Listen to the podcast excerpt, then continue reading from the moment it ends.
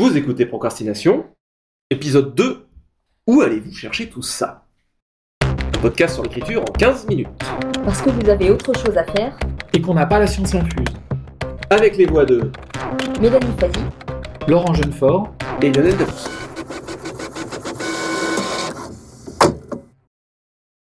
Alors, cet épisode euh, vise un peu à répondre à la question qu'on qu'on entend fréquemment, qui est euh, mais comment trouver des idées? J'ai envie d'écrire, mais comment où est-ce que je vais trouver des idées? Ou alors euh, euh, où est-ce que vous allez chercher tout ça? Euh, Moi, j'ai pas d'imagination, je peux pas écrire, qui est aussi un truc. Alors que je pense que, pour ma part, je pense que tout le monde a des idées. Alors, où est-ce qu'on va chercher tout ça? Euh, Pour ma part, euh, je pense que il s'agit simplement d'aller d'aller chercher des idées. C'est un peu un mélange entre deux choses. C'est tout simplement euh, d'être attentif. Euh, parce que des idées, le problème c'est pas tellement de trouver des idées, c'est que au contraire ils s'en présentent mille à la seconde, euh, facilement. Euh, quelque chose qu'on va voir dans la rue, quelqu'un avec une, une, une drôle de démarche, quelqu'un qui va déclencher une idée, tiens, cette personne-là a, une expression ou une, quelque chose d'intéressant, il y a toujours des idées partout.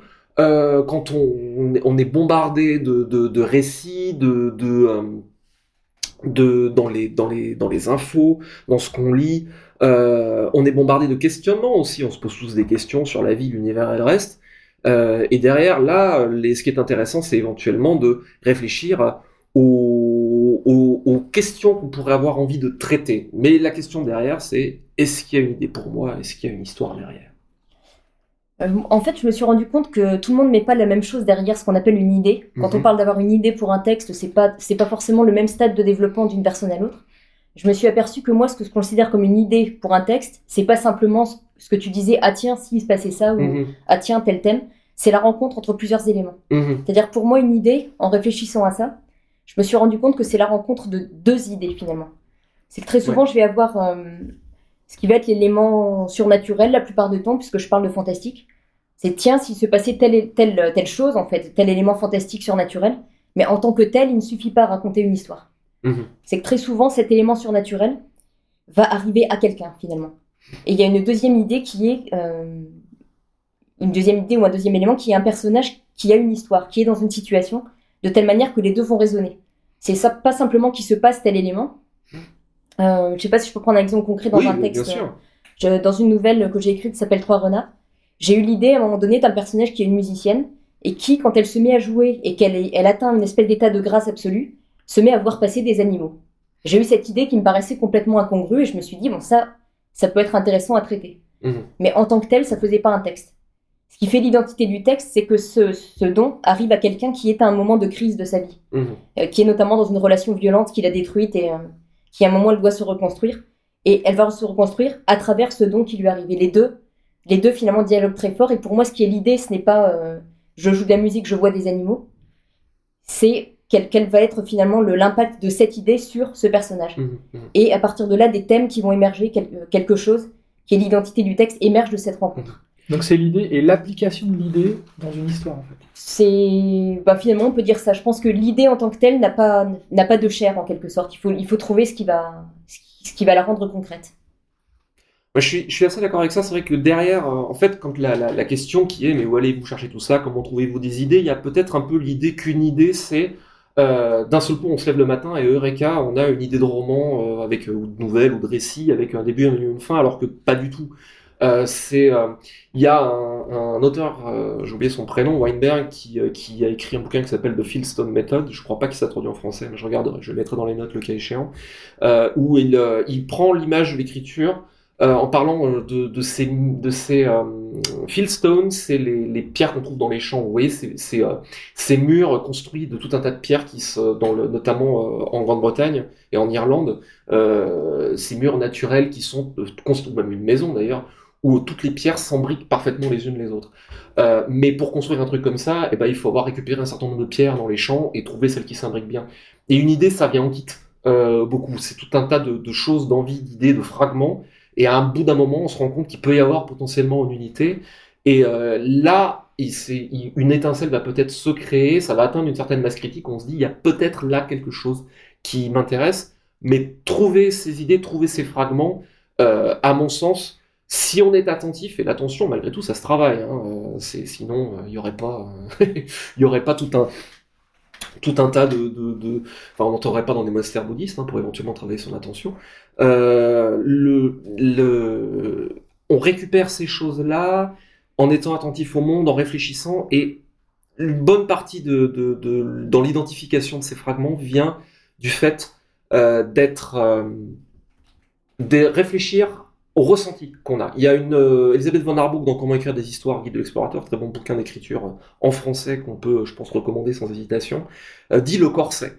quand il y a une idée qui nous vient, le corset est une espèce d'impulsion, d'envie, qui consiste à dire ça, ça m'intéresse. Et je sais pas forcément pourquoi, mais ça m'intrigue, ça me gratte. Et il faut que je récupère cette chose-là pour le mettre de côté et ça va peut-être trouver sa place dans un, dans un plus grand tout.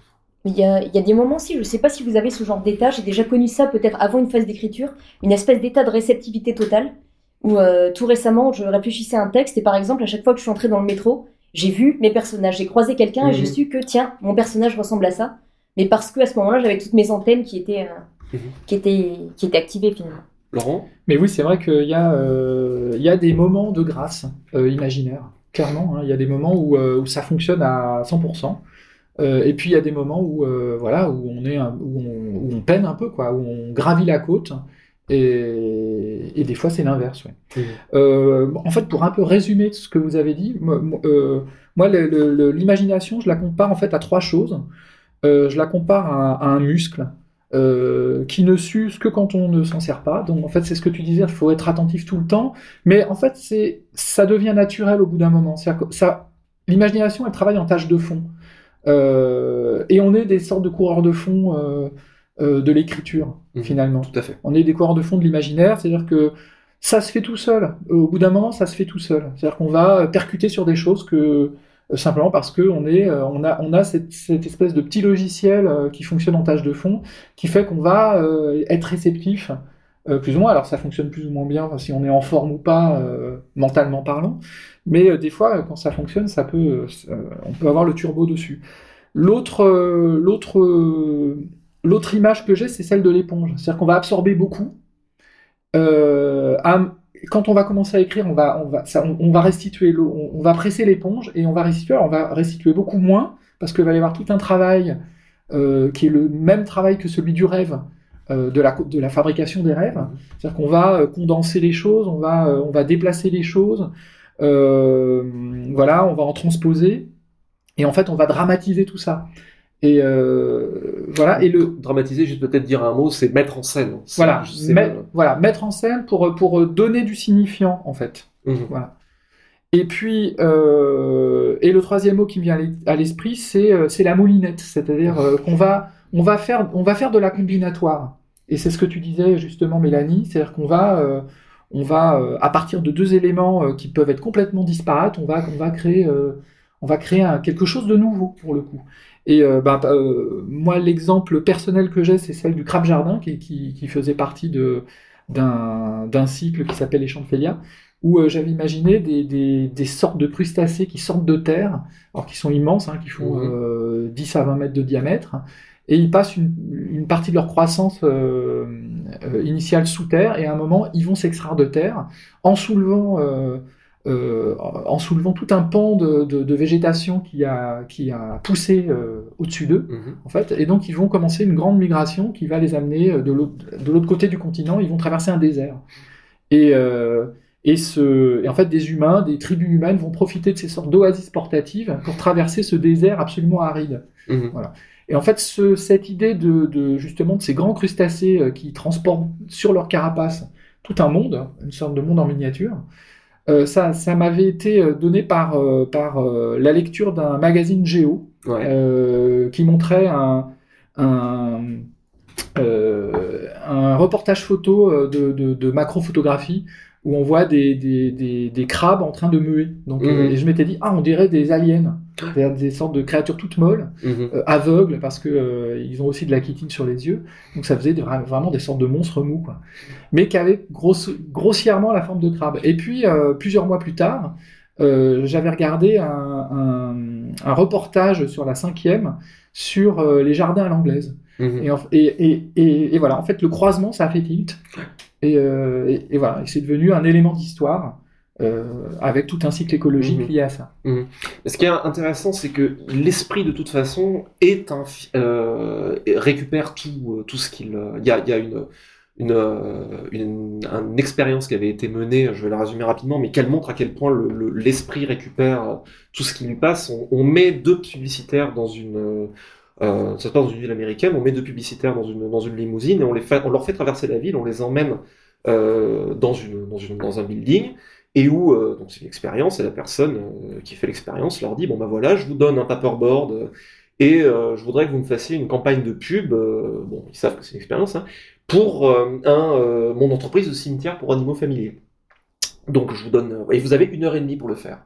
Euh, moi j'ai fait mon essai, donc le type arrive, il a un grand poster mais qui est, plié, je le mets là sur la table, je mets un truc dessus. moi j'ai fait ma campagne, on comparera les deux à la fin. Les deux publicitaires travaillent pendant une heure et demie, montrent le truc, et en gros, on, voit un peu les portes du paradis dorées, avec des anges au fond jouant de la trompette, et un ours jouant de la harpe devant le truc. Euh, devant les, Et puis il y a un espèce de slogan. Euh, et le type revient, euh, qui a fait l'expérience une heure et demie plus tard, il montre son propre modèle qu'il a fait et c'est exactement la même chose. Et en fait, qu'est-ce qui s'est passé? Eh bien, on revoit le trajet de publicitaires dans la, dans la limousine qui en fait a fait traverser la ville par un itinéraire bien défini. Et en fait, on voit qu'il passe devant, par exemple, un magasin Guinness où il y a la lyre, y passe devant un pub où il y a un ours euh, qui est le symbole, et on voit que les types discutent l'un avec l'autre, qui sont pas du tout attentifs à ce qui se passe autour d'eux, mais que ces espèces de d'éléments sont entrés dans leur inconscient et, euh, les ont imprégnés.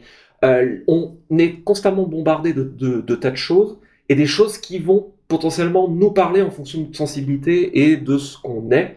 Et euh, une, pour moi, une des grandes, un des grands travaux, si on veut donner de la pratique pour apprendre à trouver des idées ou aller chercher, c'est vraiment travailler cette attention. Euh, mais pas forcément la travailler en se disant je vais récupérer tout ce qui se passe autour de moi parce qu'évidemment ça devient inhumain, mais surtout être attentif à son ressenti. Quand on regarde quelque chose, qu'est-ce qui m'intrigue, qu'est-ce qui m'intéresse? Trouver un peu euh, cette retrouver cette, cette attitude un peu un peu enfantine de jeu.